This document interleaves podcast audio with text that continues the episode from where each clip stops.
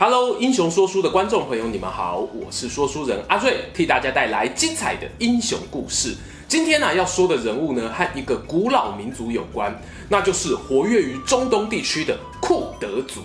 这个民族呢，因为和伊斯兰国，俗称 ISIS 组织之间呢，有过复杂的恩怨情仇，经常登上国际新闻的版面。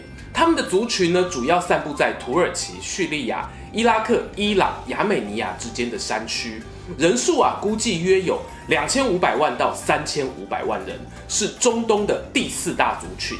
但是呢，碍于历史因素，所以至今都还没有办法建立属于他们的国家。然而，这样一个失根的民族，在十二世纪时呢，曾经出了一位著名的军事家、政治家兼领导者，名字就叫萨拉丁。萨拉丁呢，不止曾经带领伊斯兰文化圈的军队。击败十字军，攻进圣城耶路撒冷，同时呢，也是极少数在基督教与伊斯兰两种宗教文化圈中都受到敬重的英雄。到底他的人生是怎么崛起的呢？欢迎一起来听听萨拉丁的故事。萨拉丁呢、是在公元一一三八年出生，他们家庭呢是库德族的望族，大部分都效力于一个名为赞吉的伊斯兰王朝。范围呢，差不多是在今天的叙利亚与伊拉克北部区域，包括他老爸、叔叔呢，都是赞吉国王手下得力大将。由于良好的家庭教育与资源，萨拉丁少年时呢，曾经到大马士革城求学，学成归国后就在王宫里服务，一直到他二十出头岁时呢，伊斯兰文化圈呢发生了一件奇妙的事。那就是啊，位在埃及的法蒂玛王朝遭到十字军攻击，却向赞吉王朝请求援兵。奇妙的地方在哪呢？在于哦，赞吉与法蒂玛这两个王朝是属于不同的教派。讲到伊斯兰的教派呢，我有必要做一个补充说明。大家都听过伊斯兰教的先知穆罕默德，因为他的努力宣教弘法。让阿拉伯半岛上的大大小小政治实体啊，被伊斯兰教团结了起来。遗憾的是呢，在公元七世纪，穆罕默德过世之后，阿拉伯帝国内部就因为争夺继承权而产生分裂。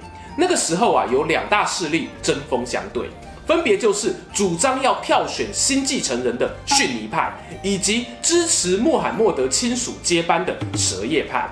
好的，和本集影片哦有关的部分哦，大概就说到这里。想要了解更多的人呢，Chip 大大有做过一支伊斯兰教有什么深仇大恨的影片，欢迎哦大家可以参考看看。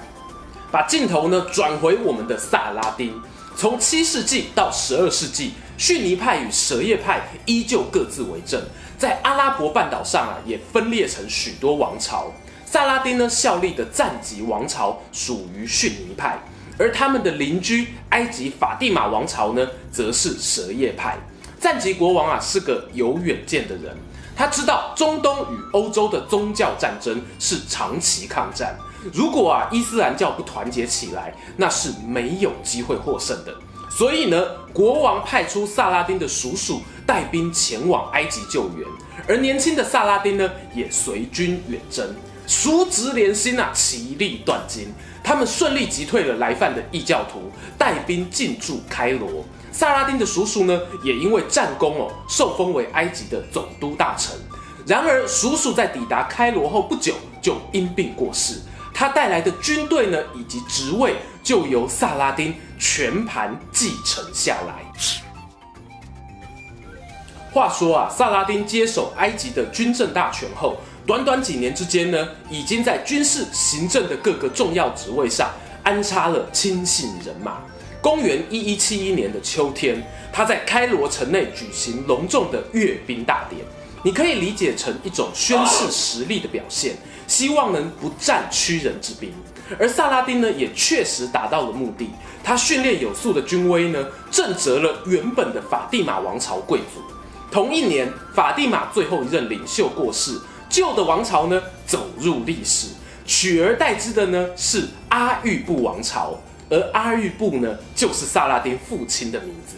然而，建立一个新王朝就像开设一间新公司一样，迎接你的不是游戏破关，而是更多严峻的挑战。对于才刚在埃及站稳脚步的萨拉丁来说，他面临两个问题：一个是原本的宗主国赞吉王朝很不满，另一个是西边的十字军啊施加压力。赞吉王朝的国王啊，首先表态了，他要求萨拉丁纳贡，想要收取一点保护费啦。不料呢，被萨拉丁以整顿埃及需要大量经费为由拒绝了。国王震怒之下呢，就准备发动军队进攻。殊不知大军未动，这个国王呢，就因为意外染病过世了。而他接班的儿子呢，年纪才仅仅十一岁。这个突如其来的变故啊，使得赞吉王朝从主动进攻方变成了被动防守方。在公元一一七四年的冬天，萨拉丁呢，把握机会带兵北上，使用强大的军事武力，搭配他在埃及取得的金钱，恩威并施，连续占领了赞吉王朝多座城池，包括大家熟悉的大马士革以及哈马霍姆斯等等。前面这一段进军的过程，不过短短几个月的时间，算是十分的顺利。但是萨拉丁呢，却在阿勒颇这座城池踢到了铁板。要知道啊，阿勒颇呢，曾经是叙利亚地区的第一大城，从幼发拉底河通往地中海的枢纽。因此呢，几千年来在欧亚大陆称雄的帝国统治者，都曾经在这座城来来去去。它的经济文化成熟度都很高。换句话讲呢，阿勒颇人哦，不是被吓大的，甚至呢还有传说他们派出刺客想要暗杀萨拉丁，但是最后啊没有成功。就说呢，在阿勒颇被包围虽然有好几年的时间，萨拉丁呢却没有使用太过残暴的攻城方式，一直到一一八三年才透过谈判呢答应保留原本城主在赞吉王朝时的部分权利。用此呢来交换阿勒颇的掌控权，萨拉丁会愿意给予这座城池这么多包容是有原因的。我认为呢是他看见了阿勒颇的战略价值。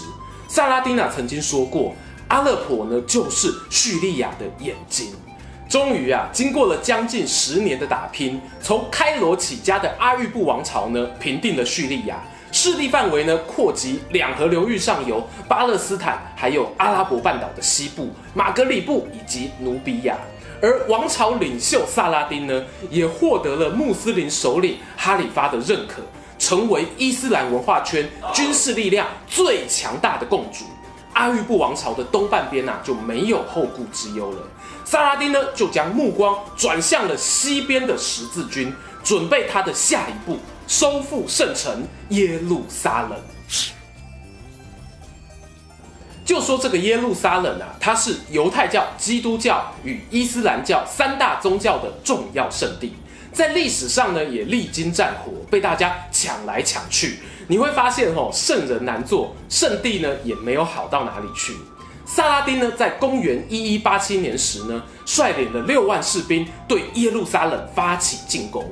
这个时间点哦，抓得很刚好，因为当时的耶路撒冷老国王鲍德温刚过世，由一位名为居伊的法国骑士担任新国王。萨拉丁呢，他评估直取耶路撒冷的代价太大，而采取了围点打援的战术。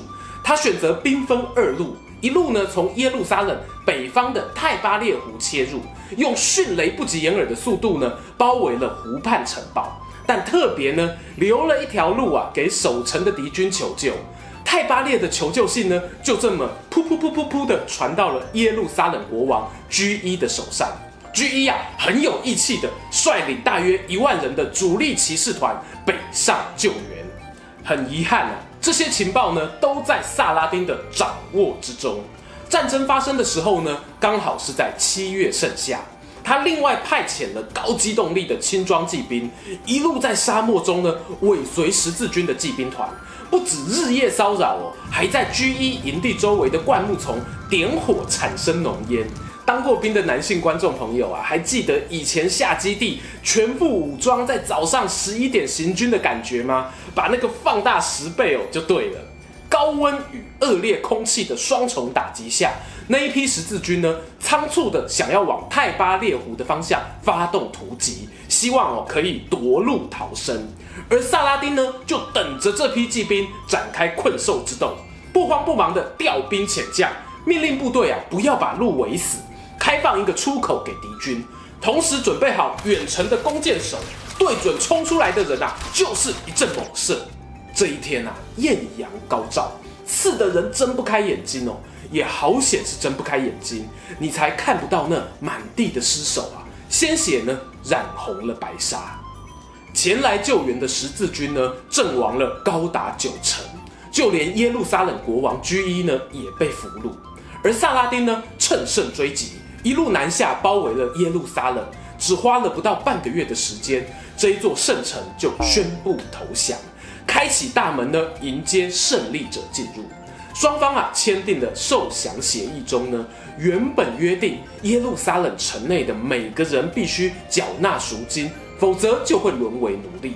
不过萨拉丁进城的第一件事就是免去了七千名穷苦百姓的赎金。萨拉丁的弟弟呢，从剩下来的人里面索取了一千名奴隶，但是啊，马上把他们释放。耶路撒冷的主教看到了，心想。哇塞，这是释放俘虏大赛吗？马上哦也要了七百名战俘，然后还他们自由。当然，最后的赢家呢还是我们的萨拉丁。他哈哈一笑啊，挥挥手，把所有的俘虏全部放走。一瞬间呢，全城的人哦都傻眼了，因为那些城里的老人还记得，大约八十年前十字军东征征服耶路撒冷的时候，都免不了有一阵杀戮。大家没有想到，萨拉丁竟然会对这一座曾经拒绝他进入的城池如此宽厚。此外呢，还有人建议萨拉丁是不是要拆除城内的圣墓教堂，这是一种排除其他宗教的手段。但是呢，萨拉丁同样的摇摇头拒绝了。他只是把原本属于伊斯兰教的清真寺顶端上面的十字架拆除，保留了城内其他的建筑物。并且宣称呢，将开放耶路撒冷圣地给所有的宗教信徒前来朝圣，而穆斯林们的每日礼拜声音呢，再次回荡在这一座城市。很快的，耶路撒冷沦陷的消息传到了欧洲，也震惊了当时的教皇。传说呢，这一位教皇啊，听到消息过后过于激动，没多久就过世了。而新接班的教皇呢，登高一呼，希望团结基督教文化圈，再次发起圣战。响应他的人呢，有神圣罗马帝国的皇帝、法兰西的国王，还有英格兰的理查一世。理查呢，与其说是一位国王哦，更像是一名勇猛的将军，经常身先士卒作战，还留下狮子心王的名号。由这些大头啊组成的远征军呢，誓师要收复耶路撒冷。这就是第三次的十字军东征。不过很可惜的是呢，法兰西与神圣罗马帝国的主力部队最后都没有抵达前线，只有狮子心王理查带领十字军与萨拉丁碰头。两强聚首啊，经历过好几次会战，但是呢都没有办法取得决定性的战果。耶路撒冷还是在穆斯林的掌控之中。有史料传说，理查呢曾经在战场上因为战马失足摔倒在地，但是萨拉丁呢并没有趁虚而入，反而派人送了两匹好马过去。理查呢收到马匹呀、啊，大为感激，对外面宣称哦，萨拉丁是伊斯兰世界最值得尊敬的国王。萨拉丁呢也答谢说啊，没有一个基督教国王呢比理查一世更伟大。你可以说这是英雄惜英雄，但也有可能是双方都发现彼此实力相当。如果真的要斗个你死我活，很可能会有一方元气大伤，必须呢另外找寻结束这一场战争的方法。公元的一一九二年，第三次十字军东征，最后呢是以和谈画下句点。萨拉丁呢守住了耶路撒冷。可是狮子心王理查呢，也收复了地中海沿岸的许多城市。我们很难说谁才是真正的赢家。战争结束后呢，萨拉丁返回大马士革，不确定哦是不是因为经年累月的战场困顿。没多久呢，他就染上重病，在一一九三年的三月，萨拉丁于住处与世长辞。六年之后，他的好敌手理查也死于战场上。这两个人呢都没有机会再次回到那个魂牵梦萦的耶路撒冷。终于啊，又来到了结论时间。在萨拉丁过世后大约七百年，德意志帝国的末代皇帝威廉二世呢，曾经造访大马士革萨拉丁的陵墓，还赠送了一具白色大理石棺，对他表示敬意。许多人认为呢，这是一种和解啊。但在当时流行的反帝国主义浪潮中呢，其实这样的行为呢，有某种程度的政治意义。说了这么多英雄故事啊。能够在历史上留有一席之地的大人物，谁没有一些政治隐喻呢？萨拉丁尤其如此。大家回顾他的一生啊，会发现呢，他至少在四种维度上扮演着复杂的角色。对于埃及人来说呢，他是一个携带军事力量的外来统治者；对于赞吉王朝来说呢，他也是一个下克上的野心家。同时呢，他也是阿育布王朝的开创者。在基督教文化圈的居民眼中呢，则因为他在耶路撒冷城池的仁慈，还有与狮子心王理查的互动，而把萨拉丁视为一个有骑士精神的人。要知道的是啊，和伊斯兰文化圈相比，基督教文化圈呢，与萨拉丁的时空距离是相对遥远的。但奇妙的是呢，我在网络上搜寻到最多的资料。反而是这些基督教的史学家啊、小说作家中所流传下来的萨拉丁英勇事迹，到底在穆斯林的传统视野下，萨拉丁是一个什么样的人物呢？在资讯全球化的今日，我的观点哦，肯定是受到主流媒体话语权的影响。这件事呢，我一直是放在心里的。今天呢、啊，我说的是我想象中的萨拉丁。明天呢，请你们出发去找自己心中的萨拉丁吧。